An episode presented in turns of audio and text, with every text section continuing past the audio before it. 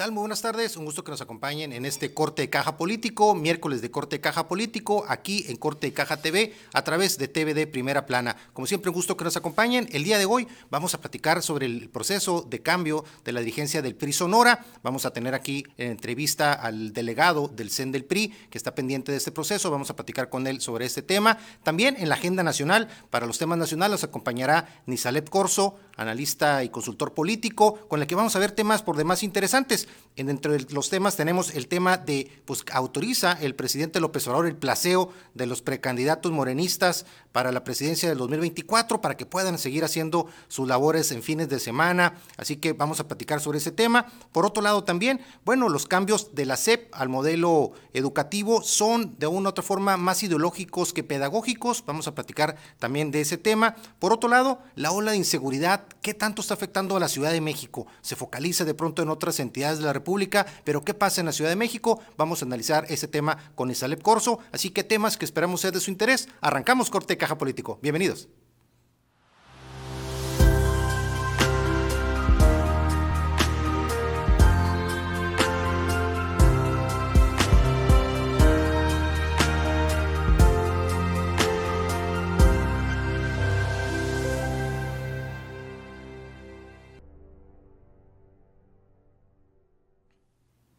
Bueno, y un gusto que nos acompañen en este corte de caja político, como todos los lunes y los miércoles, siempre pendientes de los temas de la agenda nacional, la agenda del sector público, de gobierno, de partidos políticos y también pendientes de los temas regionales y estatales aquí en corte de caja político. Y como comentábamos, la agenda de los temas para el día de hoy, siempre pendientes también de cualquier comentario a través de las redes sociales que estamos viendo ahí en pantalla, tanto en Facebook, Instagram, Twitter, en cortedecaja.com, también nuestro portal, siempre pendientes de sus comentarios, de sus sugerencias o los temas que platicamos aquí en Corte de Caja y también sobre estos programas de Corte Caja TV que puede usted tener también a la palma de su mano todos ellos en, buscando Corte de Caja TV en YouTube, siempre pendientes de su información. Y bueno, de los temas que platicamos el día de hoy, el tema que tiene que ver con el proceso de cambio de la dirigencia del PRI, bueno, interesante ahí, hay siete, siete candidatos que quieren tener la dirigencia del partido, vamos a analizar los perfiles de cada uno de ellos, también si el proceso va a ser abierto o no va a ser abierto, habrá dedazo de Alito Moreno para el proceso, Vamos a platicar todo este tema en, una, en breves minutos y también todos los temas de la agenda nacional con Isalep Corso, que ya también por ahí está conectándose para poder analizar los temas de la agenda del día de hoy. Así que, si les parece, vamos a una pausa y arrancamos con los temas del corte de caja político de este día. Bien, y regresamos aquí a Corte de Caja Político en este miércoles de Corte de Caja Político. Bueno, y me da mucho gusto recibir aquí en Corte de Caja TV a Jorge Mit, delegado del CEN PRI. ¿Cómo estás, Jorge? Muchas gracias por tu pues, eh, oportunidad de estar con tu público en tu espacio y pues poder comunicar a los militantes del PRI, pero a los ciudadanos de este proceso que estamos llevando en Sonora, que es la renovación de nuestra dirigencia. Exacto, sí, un proceso que ha generado interés en todo lo que es el ámbito político y partidista en Sonora y que finalmente pues es un proceso en el que pues hay muchas preguntas en el aire, las típicas preguntas es, ¿estará Alito Moreno buscando el dedazo aquí en Sonora? Habrá de una u otra forma libertad en la elección del candidato, temas que, obviamente los priistas y en general todos quienes están interesados en los temas políticos se, pues, se, cuestionan. Y sobre todo también cómo vive el PRI este proceso interno que finalmente hay muchos interesados, siete interesados hasta diez, diez interesados al final, siete en la foto. y entonces vamos a platicar precisamente sobre ese proceso, pero antes que nada, Jorge, ¿cómo te ha tratado Sonora? Muy bien, muy bien, la verdad es que como siempre la gente sonora muy amable, hospitalaria, buenos amigos, muy atentos y no, muy reconocido. Creo que los distingue ser buenos anfitriones siempre. Qué bueno, qué bueno que te, han tratado bien. El calorcito también ya te está dando la bienvenida. También, también. Bueno, vengo de un estado con calor, no tanto, soy de Morelos, soy de, de Cuernavaca, no es un calor tan, tan, tan extremo, pero es un calor permanente. Claro, la, la, ciudad de la eterna primavera, ahí Cuernavaca, un precioso lugar ahí que me tocó, me tocó visitar ahí, viví casi cinco años en la Ciudad de México y me tocó ah, disfrutar bueno, ahí. Ibas a descansar. A Cuerna, a Cuerna como dicen en la Ciudad de México. Y Jorge, y regresando al tema, entonces, de este proceso, este, pues vienes tú con una amplia experiencia ya en otros procesos electorales a nivel nacional, pues tu currículum habla por sí solo, toda la experiencia que tienes dentro del propio PRI a nivel nacional, y se te da la encomienda del estado de Sonora, un estado que de alguna otra manera está viviendo pues un momento inédito en el sentido de que pierde, pierde la gubernatura de Claudia Pavlovich, pierde el PRI, en este caso el, nuevo, nuevo proceso de, elección de gobernador, y en esa etapa este, pues vive, vive en este caso el PRI, el cambio de dirigencia, Ernesto El Pato de Lucas, quien tuvo la oportunidad por segunda vez de ser dirigente del PRI en el Estado, no es algo fácil, no es fácil que alguien se le dé la oportunidad dos veces, pero finalmente, después de un proceso, un trabajo, los resultados electorales ahí están, pero viene este nuevo cambio, este nuevo cambio de dirigencia que busca seguramente pues darle una revolución al tema del PRI en Sonora. ¿Qué, qué, se busca con este cambio de dirigencia? De bueno, en principio el Comité Nacional, el presidente Alejandro Moreno, tiene el mandato del Consejo Político Nacional que durante este año queden eh, regularizadas todas las dirigencias en los estados, es decir, eh, con una dirigencia electa legalmente, legitimada y que pueda incorporarse ya a la estrategia nacional para el 2024, donde vamos a trabajar para ir eh, con todo el partido en alianza para recuperar la presidencia de la República. Ese es nuestro objetivo como partido. Y bueno, Sonora es una, un estado que para los priistas de, carrera, el prismo nacional, pues es un estado distinto, un estado ícono. Aquí están quien lanzó la convocatoria para que el PRI se fundara, el general Calles. Eh, pues eh, hoy estamos hablando de los consejos políticos estatales y municipales. Pues esta figura de consejos políticos fue una aportación que hizo Luis Colosio, siendo presidente del Comité Nacional en la decimocatorta nacional. O sea, eh, es muy importante la voz de Sonora en el entorno nacional y para los periodistas que exista una pues un comité estatal fuerte, liderazgo fuerte, un partido competitivo, pues estamos en eso. Efectivamente venimos de una de un proceso que no nos dio los resultados que queríamos, pero hoy es parte de la democracia morena, ¿no? Nadie gana para siempre, ni nadie, la población le entrega un cheque en blanco, y esta es la alternancia. Pero aquí en Sonora ya hay una cultura de que podemos ganar, podemos perder, pero sabemos recuperarnos y, sabemos recuperar. Creo que estamos en esa vía. La, la lo que quiere el partido es que este proceso, que donde reconocemos que la dirigencia en el Estado, eh, pues es una buena dirigencia, lo del presidente general, han hecho un buen papel, han hecho bien las cosas, pero también reconocemos que están empujando ellos mismos para que se haga el relevo, el relevo de forma adecuada, no pasa en todos los estados, y el presidente nacional hoy lo que está buscando, en primer lugar, que conocieran todos los ciudadanos que estamos en este proceso, los militantes del partido y los 10 eh, periodistas que manifestaron su aspiración de ser, pues hubo reuniones de una reflexión colectiva en el norte del estado, en el sur, en el centro, para precisamente generar esta movilidad eh, el día de ayer, el órgano del partido, el Consejo Político, a través de su Comisión Política Permanente, definió el método. Tenemos tres, solamente tres métodos. Uno de ellos es, es precisamente la eh, Asamblea de Consejeros Políticos, que quiere decir que los consejeros del PRI políticos municipales, estatales y nacionales pueden participar en este proceso. Y bueno, eh, hoy tenemos que trabajar apegados a la legalidad, es decir, la mayor confianza y certeza de los que, participan es que el partido tiene que eh, sujetarse a sus estatutos. Entonces, los que participan tienen que leer los estatutos, ya están los requisitos. Ya eh, estamos ya con el, ya tenemos en este momento el procedimiento y esperaremos ahora que el presidente del partido emita la convocatoria. Y en la convocatoria vendrán ya las bases, vendrán los requisitos para poder participar y que la Comisión Nacional de Procesos Internos, como la del Estado, dictaminen quién, de quién es procedente el registro. Recordemos que es fórmulas, puede encabezar una mujer o un varón, o un varón y una, y una mujer la secretaria general. Excelente, sí. ¿Y cómo vienen los tiempos ya para este proceso? Vamos a platicar ahorita regresando de este corte y también de alguna otra forma algunos de los perfiles ahí interesantes que se están inscribiendo en este proceso que seguramente pues está generando el interés de todo el periodismo en el estado. Así que vamos a una primera pausa aquí en este corte de caja político y regresamos. Muchas gracias. Bien, y regresamos aquí a corte de caja político. Un gusto que nos sigan acompañando aquí a través de TVD Primera Plana. Estamos platicando con Jorge Mit, delegado del CEN del PRI para este proceso de cambio de dirigencia del PRI Sonora. Y estamos repasando algunos de los nombres precisamente de los que son los que quienes aspiran a la dirigencia del PRI. Este, en este caso estaría Zaira Fernández, sería una de ellas, sería Bulmaro Pacheco, otros también de los, de los interesados, Rogelio Díaz Brown, David Palafox, Humberto Robles Pompa, Pedro Ángel Contreras, Emeterio Ochoa, Onésimo Aguilera, e Iris Sánchez Xiu. Serían algunos de los de los que estarían buscando la dirigencia. Este, son todos los que estaban, faltan algunos. ¿Cómo lo ves? ¿Cómo lo percibes en este diagnóstico que tú tienes? Pues nos da mucho gusto porque eh, hoy damos cuenta que el partido está vivo, hombres, mujeres están interesados, 10 participantes y además decirles que se va a, reestructurar todo el partido, porque en este momento estamos en la etapa donde el Comité Nacional convoca a renovar el Comité Estatal. El comité estatal le corresponderá convocar a renovar los comités municipales y los municipales a los seccionales y los sectores. viene una, vienen meses de mucho trabajo donde eh, vamos a buscar que el partido se organice muy bien. En principio el partido esté organizado y posteriormente trabajar mucho para la alianza con Acción Nacional y el PRD el 24. Y bueno, viene toda una serie de, actividades tendientes a buscar los mejores hombres, mujeres, eh, los jóvenes que puedan, puedan ser nuestros potenciales candidatos y después dentro de la alianza llegar a los acuerdos que queremos todos buscar, donde el, el acuerdo nacional es que quien encabece una alianza de los tres partidos sea el cuadro más competitivo, el cuadro que genere mejor perfil para ser ganador, hombre o mujer. Interesante el tema de la alianza. Eh, reiteras, por lo visto, el interés en esta alianza, que sigue vigente esta alianza y seguiría probablemente en el siguiente proceso electoral 2024.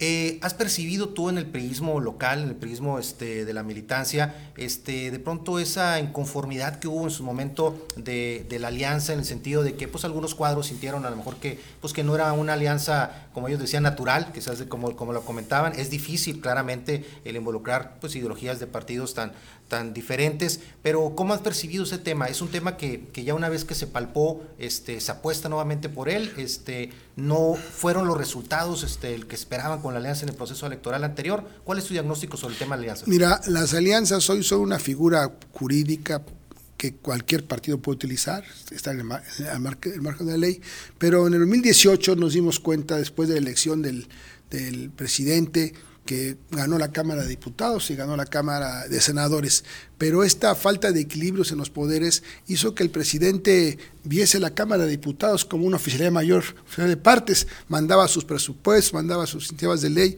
sin modificarles nada. Un presidente y Morena que no quieren diálogo, no quieren sumar, es decir, con una gran soberbia porque tenían, es decir, no escuchaban a nadie.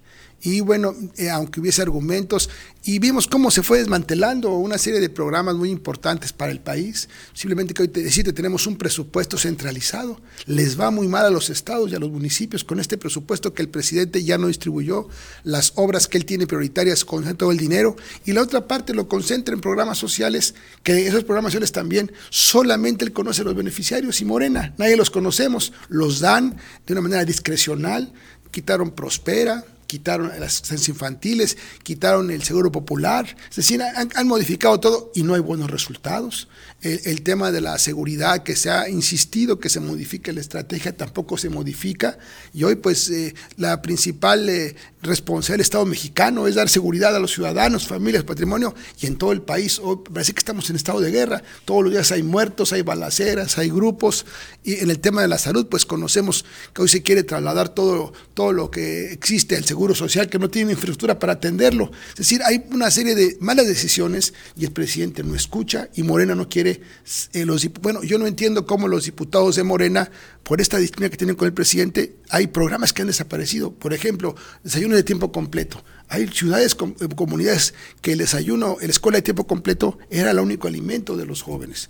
Y bueno, hay muchas cosas, ha sido un desastre el gobierno de Morena. Creo que es una, ha sido en muchas partes del país, los resultados son muy malos. Más allá de la discusión y del debate que podamos tener, eso que sus datos y mis datos, hoy no están bien las cosas y tenemos que ir entonces, eh, eh, en el 21 dimos cuenta que para ganar necesitamos aliarnos. Y creo que esta alianza el presidente traía todo un planteamiento para ganar la Cámara de Diputados nuevamente, hasta buscar su posible reelección. Nos dimos cuenta que era necesario aliarnos y como eh, hay que recordar que el PRI es muy importante porque aquí el PRI nació en, Sonora. El PRI es el último partido histórico en el mundo, es el partido más longevo, el único partido que ha perdido el poder lo ha recuperado y se ha adecuado. Hoy se adecuó, vamos a aliarnos. Creo que el presidente traía un plan. Si seguíamos como él estaba, su plan iba a servir, no íbamos a ganar nada.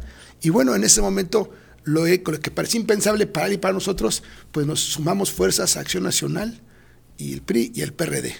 En muchos lugares el PRD eh, tiene fortaleza, otros el PRI y otros el PAN. El PRI es el único partido nacional realmente. Somos el único partido, ahí están nuestros eh, eh, militantes, que en cada sección tenemos aunque sea un militante nosotros. ¿Qué pasó? Pues nos logró, nos dio una posibilidad de ganar distritos electorales, que con esos distritos se impidió que el presidente tuviera mayoría calificada en la Cámara para modificar la Constitución y se han podido frenar una serie de, de, situaciones, no en contra de él, sino a favor del país, porque nosotros creemos que le debe ir bien a los gobernadores, del partido que sean, queremos que venga el presidente de la República, pero también es importante poner un, hasta aquí en lo que estaba sucediendo. Obviamente, las alianzas, cuando decimos cupulares, pues estábamos todos de acuerdo. Y cuando llegamos a la colonia, cuando llegamos al ejido, pues ¿cómo cree que voy a apoyar si la campaña pasada nos hicimos hasta con la cubeta, con el pan? No, nadie está renunciando a sus principios, nadie está renunciando a, a, su, a, generarse una postura de sino vamos a aliarnos estratégicamente, una alianza electoral esa alianza legislativa y hoy estamos buscando ya en algunos estados la alianza de gobierno, que también se da en muchas ciudades modernas en el mundo, si estamos evolucionando. El partido eh, es un partido que viene recuperándose de manera muy importante. Eh, quienes decían que el PRI iba a desaparecer, yo les he dicho que he visto el acta de función del PRI varias veces y aquí seguimos. Hoy somos aquí en Sonora la segunda fuerza política y vamos a ir a recuperar lo que, primero conservar lo que tenemos con la alianza e ir hacia adelante y sentar las bases el 24 para recuperar el gobierno del Estado en el 27. Ese es nuestro trabajo aquí y hay muy buenos cuadros de los aspirantes, pues todos son muy buenos, todos tienen cualidades, unos más experiencia, otros menos, pero reconocer que tenemos pues eh, militantes muy distinguidos todos y vamos a ir a la contienda, pero también buscar los acuerdos entre ellos. En la medida que podemos hacer una diligencia más consolidada, pues vamos avanzando. Y eso también es política. Por eso les digo que al margen del, del método, lo importante es que el método que sea nos fortalezca. Pero si un método, por bueno que sea, no lo manejamos bien y nos divide, pues no resultó para el partido el método bueno. Juntar lo legal, pero también lo político. Claro, y en esa representatividad que pudieran tener los diferentes candidatos, los 10 candidatos, eh, la militancia cómo ve a esos este, candidatos, y lo digo en el sentido de que muchos de ellos efectivamente han tenido puestos destacados en el gobierno estatal, gobierno federal, puestos de representación popular, etcétera, pero algunas voces quizás ahí de la militancia dirían, bueno, pero el, el, la conexión con la militancia, el trabajo político, el trabajo de lo territorial, el trabajo, no hay a lo mejor esa labor de campo en, en, este, en muchos de ellos. Este, hay realmente algunos candidatos que tú visualizas que sí tienen ese arraigo, este arrastre social en, en las colonias, que tengan, que tengan esa visibilidad en las colonias y ese arrastre, o realmente es un poquito más un perfil técnico, un perfil más este de, de burocrático? ¿Cuál sería ahí el perfil? Yo creo, creo que hay un poco de todo.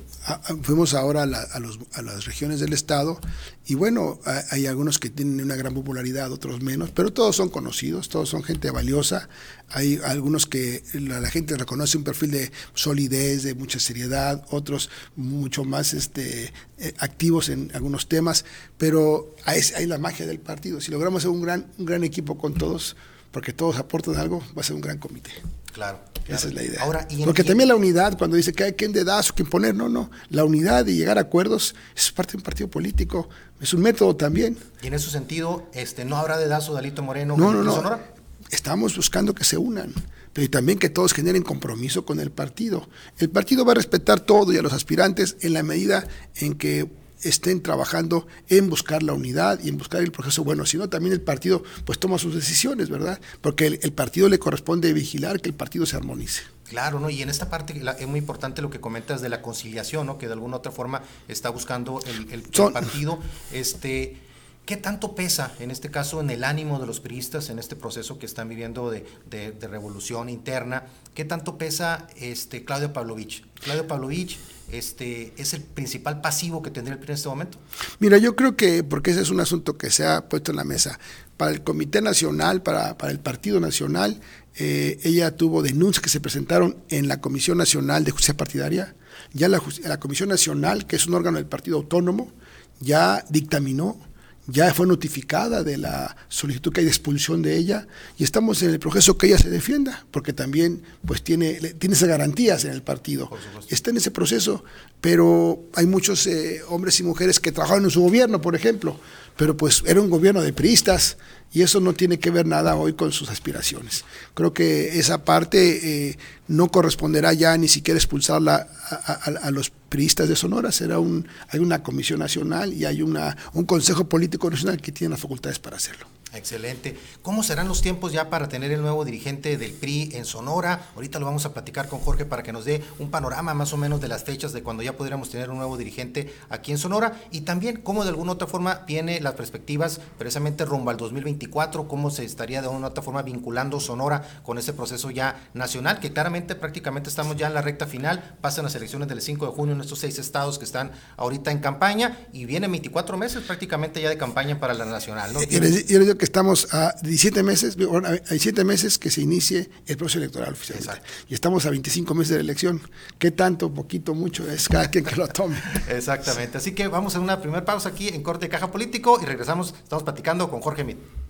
Bien, y regresamos aquí a Corte de Caja Político. Un gusto que nos sigan acompañando en este Corte Caja Político, como todos los lunes y los miércoles, con temas de la agenda política nacional, regional y estatal. Y también por ahí ya se anda conectando por ahí este, nuestro amigo, el analista y consultor político Nisalep Corso, quien también este, por aquí también ha tenido alguna interacción previa con también con, con Jorge también Mit, ahí este, en el, en el caso de Morelos. ¿Cómo estás, Nisa? Muy buenas tardes. ¿Qué tal, Jesús? Don Jorge, qué gusto saludarlo. Ahí nos encontramos un tiempo en Morelos. Hay un poquito de volumen ahí nada más para escucharlo. ¿Ahí me escuchan? Ahí estamos, perfecto. Sí, Hola, ¿cómo están? Don Jorge, qué gusto saludarlo. Ahí trabajamos juntos en, en la campaña hace, hace un rato. Sí, un gusto, un gusto platicando aquí con Jorge, una, pues una responsabilidad importante que tiene aquí en el estado de Sonora. Y Jorge le preguntaba ahorita, Nisa, ahorita antes de pasarte ahí el micrófono para que hagas alguna pregunta, Jorge también, este, los tiempos, ¿cuándo estaríamos esperando, Jorge? Más o menos, ya ahorita, como comentabas ahorita, ya estaría por, publicarse la convocatoria. Eh, ¿cómo, ¿Cómo nos dan los tiempos? ¿En cuántos días pudiéramos este, tener ya humo blanco, como se dice, y tener un nuevo dirigente en Sonora? ¿O bueno, mujer o, muchas gracias, sí.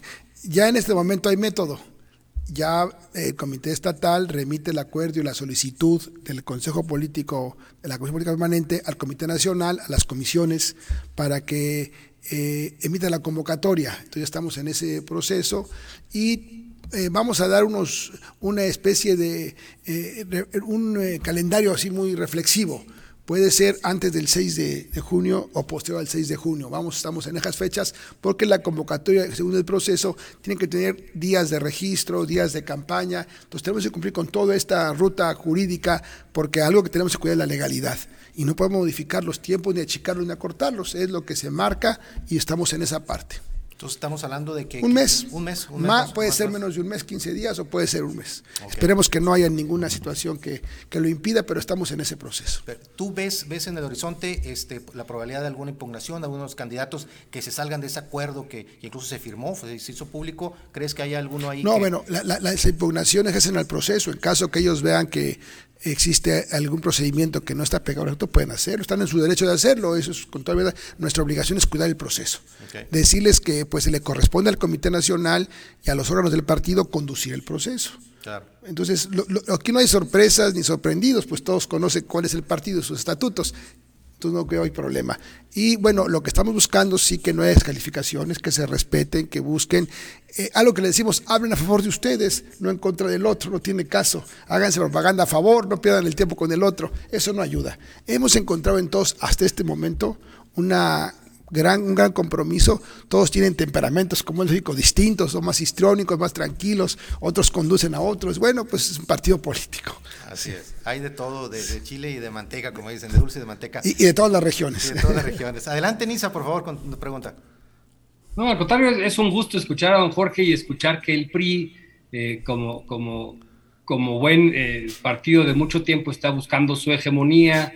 ¿no? Yo, yo sí le quería preguntar a don Jorge, ¿cómo, ¿Cómo van a cruzar este, este momento de que al 2024 como los fieles de la balanza desde el aparato legislativo, desde cada posición fuerte que tienen en los estados, son ahorita esta fuerza que es el fiel de la balanza? Como pueden inclinarse hacia los gustos morenistas, como podrían inclinarse hacia la oposición, como lo han eh, manifestado el propio eh, presidente del partido lo ha manifestado en las últimas entrevistas, que está, él está buscando una hegemonía con la, con la oposición. ¿Cómo van a atravesar este, este momento, eh, bueno, Jorge, de aquí, de aquí al 2024? En principio nos han dicho por qué no el PRI fue oposición antes, o por qué no se comportó, comportó como un partido opositor. El presidente ganó había que darle el tiempo al presidente para que trabajara. Si somos una oposición responsable, porque cuando un presidente gana con 30 millones de votos y tiene las cámaras, pues teóricamente dice, va a ser un, gran presidente, tiene todas las condiciones. El tema es que con el tiempo el presidente fue, se convirtió en el enemigo del presidente. Y bueno, hoy necesitamos equilibrios, necesitamos generar y que se entienda que son, este país tiene poderes y tiene un marco jurídico, a él no le gusta el marco jurídico, no le gusta la acción de poderes, no le gusta dialogar. Bueno, ese estilo le ha generado una serie de, circunstancias. Le gusta imponer, eh, descalificar. Estamos en un régimen ahora que cualquier opositor, pues eh, que puede decir algo en su cuenta de Twitter, que a lo mejor tiene alcance chiquito, en una mañanera te acaba tu prestigio, se para y te descalifica como todo. Y esto que sucedió con la reforma eléctrica nos da un indicador que el país no puede ser eso. Cuando el dirigente nacional de Morena eh, que genera campañas de odio, de división. Por una parte el presidente califica, pero hemos visto cómo han agredido a legisladores en, los, en, sus oficinas. Bueno, eso no puede suceder en un país democrático y vemos muchos comunicadores y estamos como un país, en un país en guerra. ¿eh? Hoy hay más muertos que, que, que, en cualquier país del mundo. Y, bueno, y me parece que la lucha que tiene, la estrategia que hemos pedido se replantee contra el crimen organizado, de balazos y abrazos, todo lo que nos dice él. Bueno, el, hecho es que en la práctica los, el crimen ha avanzado más en territorio y sigue avanzando. Y, entonces vamos a encontrar un escenario donde después, ¿cómo hacemos para recuperar los territorios que tienen ellos ahora? Si no está funcionando, por decirle algo. Entonces, ¿qué estamos planteando? Y son muchos temas que ya comenté.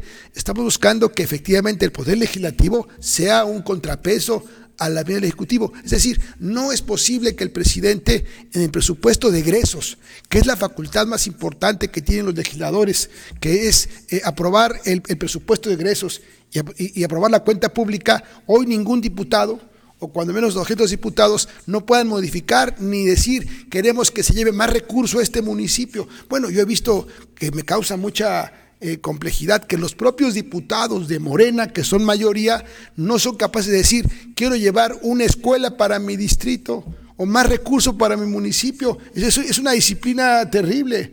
Y bueno, eso, eso nos parece que no debe ser.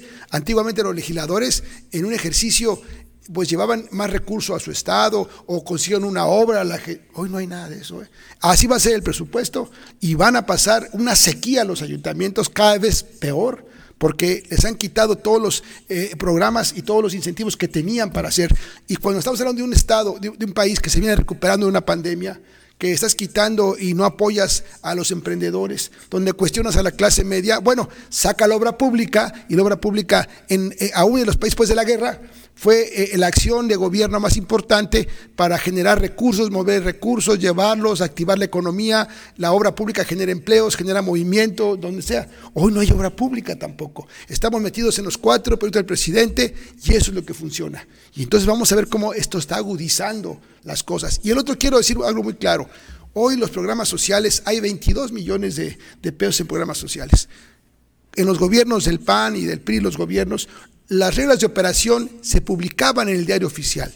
Esos eran cuáles son los requisitos. Hoy no hay reglas de operación. Desaparecieron todos los programas por corrupción. Pero hasta en este momento ni hay corruptos, ni se ha dicho por cuál era la corrupción, pero desapareció la justificación. Y después de esto hoy, los programas sociales eh, le dicen a la gente, si gana el PRI o gana el PAN, te van a quitar los programas sociales y amenazan con eso. Y yo les diría, bueno, si el PRI y el PAN los inventaron, ¿cómo vamos a quitarles si fueron los que los hicimos? La pensión de adulto mayor, por ejemplo, en el año 2013 se declaró universal desde el 2013. Se bajó de 70 a 65 y hoy le dicen los señores que van a, las casas, los eh, extremos de la nación, que son activistas de Morena, eh, esto te lo manda el presidente de la República, te lo manda él, pues si no son personales. Decirle a la gente que no crean en eso. Nadie puede quitarles un programa social cuando es un derecho. Pero hoy traen, pues nadie sabemos quiénes son los beneficiarios.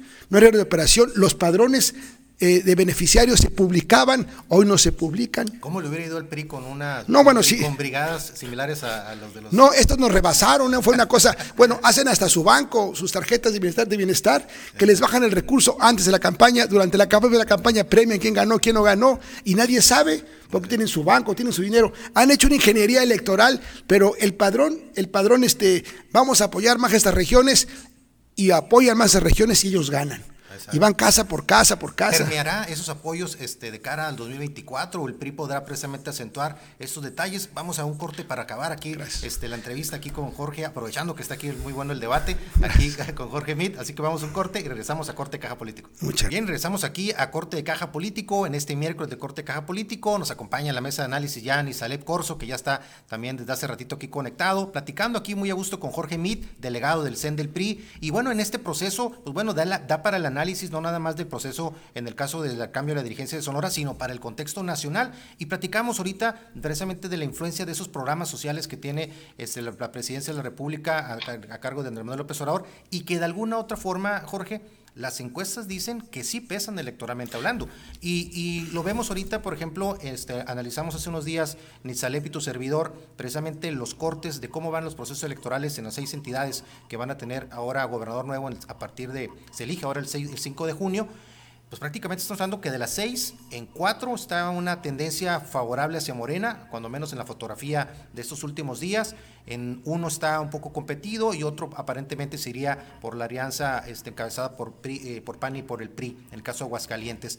De alguna otra forma, a pesar de todo esto, como tú comentas, sigue pesando esto en el tema del ánimo social.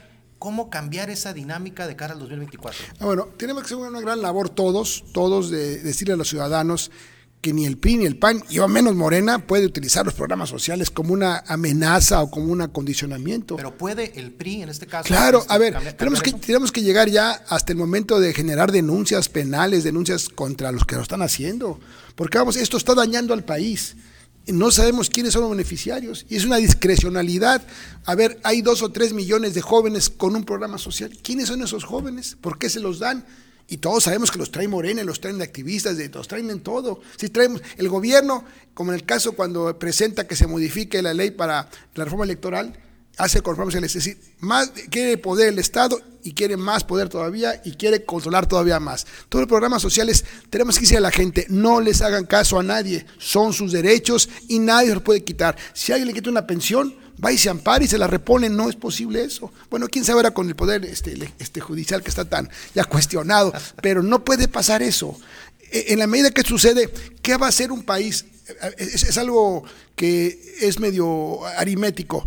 Quien produce los recursos, pues son las empresas, e, el dinero para el estado de bienestar, pues necesita dinero el gobierno de ingresos.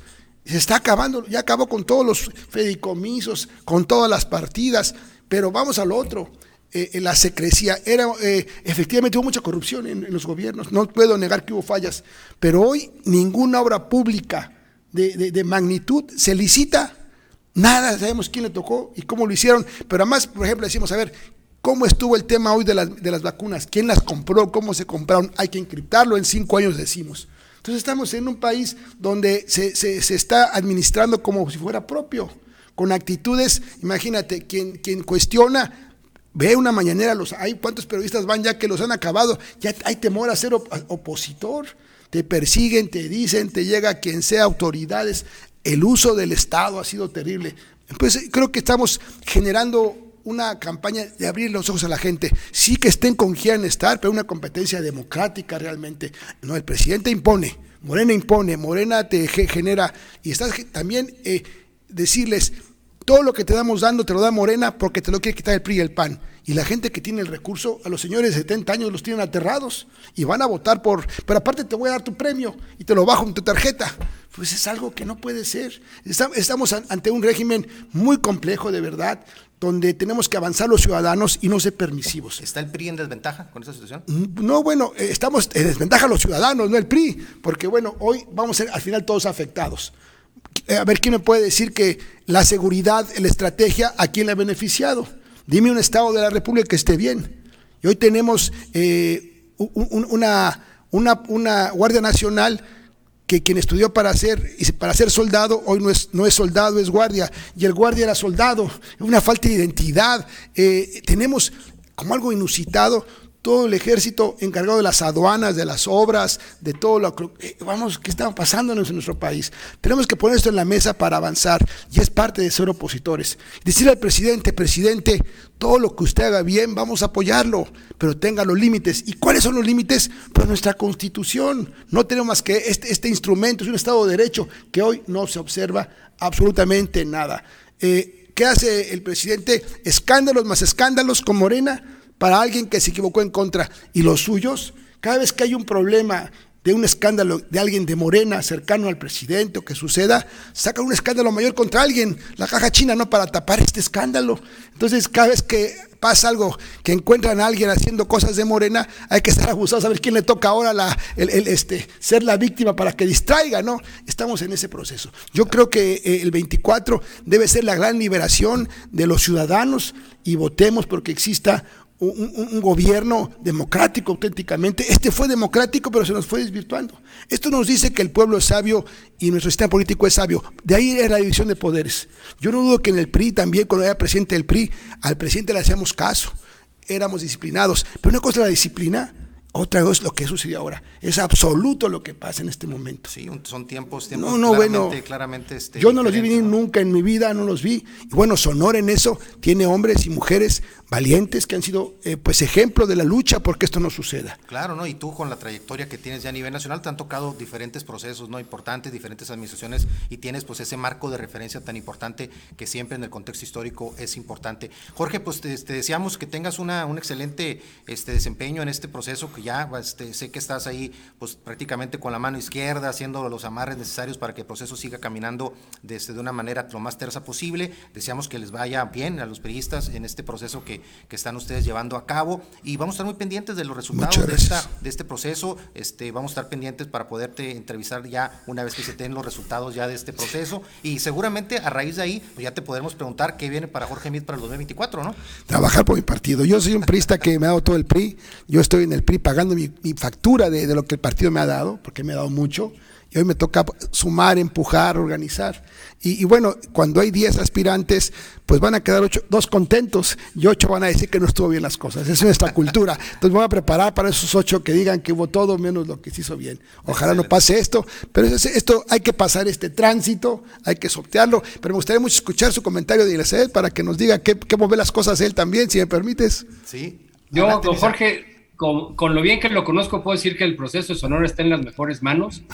Claro, claro que el reto del PRI es grande, ¿no? La, marca morenista jala todavía mucho esto que propone de estar a la vanguardia de lo que ocurre y que abrirle eh, el espacio a la gente para pensar y para poder elegir, pues es un rato de muy corto plazo, pero pues esta hegemonía que están construyendo la oposición creo que es eh, el mejor camino para tener una oposición fuerte, consolidada, y llegar al 2024 con una capacidad de elección de, la, de, la, sociedad civil que pueda elegir entre uno u otro sabiendo qué, propone cada uno de ellos. Y creo que eh, eh, este reto en manos de, personas como usted, don Jorge, sin, sin, con todo lo que lo conozco, creo que está en muy buenas manos el proceso en Sonora y el PRI avanzando, ¿no? Como, como debe ser como un partido. Estaremos muy pendientes de, esto, Nisa, para poder platicar posteriormente con Jorge. Y pues Jorge, te agradezco mucho aquí que hayas participado en este corte de caja político. Muchos temas también que se quedan en la agenda y del contexto nacional que seguramente podremos platicar en el futuro contigo. Así que te agradecemos aquí tu presencia y vamos a continuar con los temas, después de este corte, con los temas de la agenda nacional que tenemos ya también ahí ya perfilados con Isalep Corso para seguir analizando el tema aquí en corte de caja político. Gracias, Jorge. Yo dar las gracias, Nisa, a ti también y a que la, gente que nos escucha, y sí decirles, hay PRI para rato, ¿eh? hay PRIismo fuerte y queremos todos un país mejor y queremos que a los gobernadores del partido que sean les vaya bien siempre, pero que si hacen mal las cosas, pues también se les señale. Muchas, gracias, Jorge. Continuamos en corte de caja. Y bien, regresamos aquí a corte de caja político, aquí en este miércoles, ombligo de semana, el corte de caja político. Nizalep, ¿cómo viste? Es interesante, se pone el proceso en el caso de Sonora, pues vienen este, personajes ahí que te tocó conocer hace algunos años, a Jorge por allá en Morelos, y pues bueno, él a cargo del tema aquí en Sonora, de la renovación del, del PRI, y que de alguna otra forma, como le comentaba yo a él ahí durante la entrevista, pues viene con de alguna otra forma cargada con ciertos tintes ahí interesantes esta contienda, sobre todo porque estamos hablando de que muchos de esos personajes tuvieron con el gobierno, involucrados de una u otra forma con el gobierno de Claudia Pavlovich, que claramente, pues como, se, como dirían los periodistas, entregaron la plaza y entonces es un proceso pues diferente el que se está dando aquí en Sonora. ¿Cómo ves, Melissa? Mira, lo, que te he venido comentando, lo que me da gusto es que haya eh, estados priistas o, de ascendencia priista como, como, Sonora, que estén buscando eh, recuperar, pues si no decir plaza, porque suena como a lo que hemos escuchado finalmente del crimen organizado, pero recuperar el Estado, recuperar la confianza en la ciudadanía, recuperar las bases, ¿no? Esas bases siempre fueron priistas y nada más cambiaron de lugar, ¿eh? Yo no, yo no creo que hayan formado nuevos cuadros eh, en Morena, ¿no? El PRI tiene años formando cuadros, así como el PAN, ¿no? Así como estos partidos de mucho tiempo, el PRD incluso tuvo una formación de cuadros importante y creo que eh, la única manera de redemocratizar el país es que los partidos eh, se ocupen realmente de ser partido. ¿No? Claro, exactamente. Y en este y en este entorno político, en ese entorno ya que todo prácticamente ya se convierte en electoral, como platicamos ahorita, ya prácticamente estamos ya este a partir del 5 de junio, ya son 24 meses los que tendríamos ya de cara al 2024, a la elección del nuevo presidente de la República, y en este tinte precisamente uno de los temas que tenemos en la agenda, que ahorita platicamos ahí con Jorge también, es bueno, el presidente da rienda suelta, prácticamente da su bendición para que continúe el placeo de algunos de sus funcionarios del gabinete que son claramente precandidatos para, la, para lo que sería la presidencia por Morena. ¿Cómo ves tú esta, pues básicamente esta luz verde que da el presidente a, precandidatos como Claudia Sheinbaum, como Marcelo Ebrar, que están, a Dan Augusto en su momento también, que han estado prácticamente pues por un pretexto o con el otro, incluso en las propias campañas estatales, visitando en fines de semana este, y asistiendo a eventos. ¿Cómo ves tú este tema, Nisalep? Pues mira, como diría el clásico, mi querido Jesús, está flaca la caballada. ¿no? Yo creo que el presidente ha lanzado sus ofertas al aire tratando de medir un poco y si somos eh, verdaderamente profesionales en el análisis, ni Claudia, ni Marcelo, ni Adán Augusto han dado el ancho en las encuestas. O sea, el presidente tiene una aceptación brutal, ¿no? Que se sostiene a través de las mañaneras, que se sostiene a través de ese carisma popular que tiene, no va a perder los 60, ya lo vimos, hasta reforma le dice, oiga, señor presidente, acaba de recuperar sus puntos perdidos.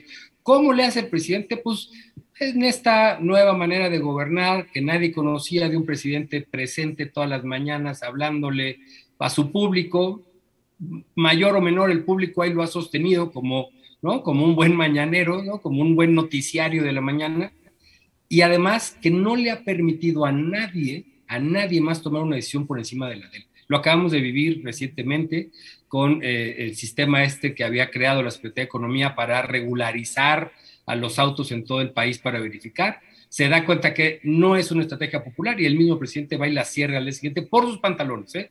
No, no pasó por ningún análisis de política pública, seguramente no se sentó.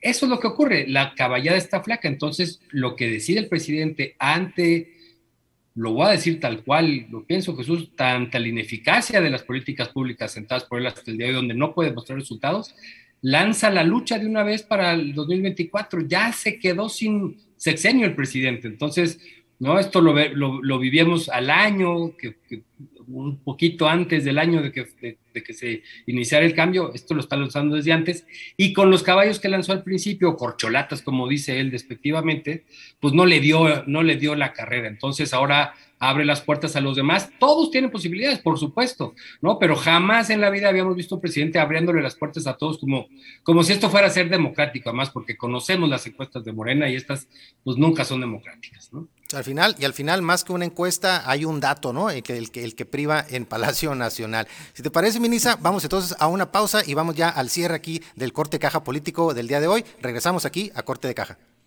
Bien, regresamos aquí a Corte de Caja Político, en este miércoles de Corte de Caja Político. Bueno, por ahí, por la agenda ahí de cambios en, los temas del día de hoy, se nos quedaron ahí dos temas en el tintero. Vamos para el siguiente programa, la siguiente intervención de Nisalep Corso, vamos a retomar el tema del impacto de la ola de violencia en la Ciudad de México. De pronto nos vamos con otras entidades, pero ¿qué pasa con la Ciudad de México? Nisalep que vive ahí, creo que es importante que nos dé su opinión y su diagnóstico, pero el tema que nos das rapidito todavía nos alcanza, los cambios en la SEP, tú que tienes la experiencia de haber este, asesorado a la Secretaría Secretaría de Educación Pública, el modelo educativo y los cambios que vienen son más ideológicos que pedagógicos. ¿Cuál es tu opinión sobre este tema, Nisa, para cerrar el programa de día de hoy? Mira, te lo digo rápido para que no nos gane el tiempo, pero... Ah, si subimos un poquito el volumen, por favor.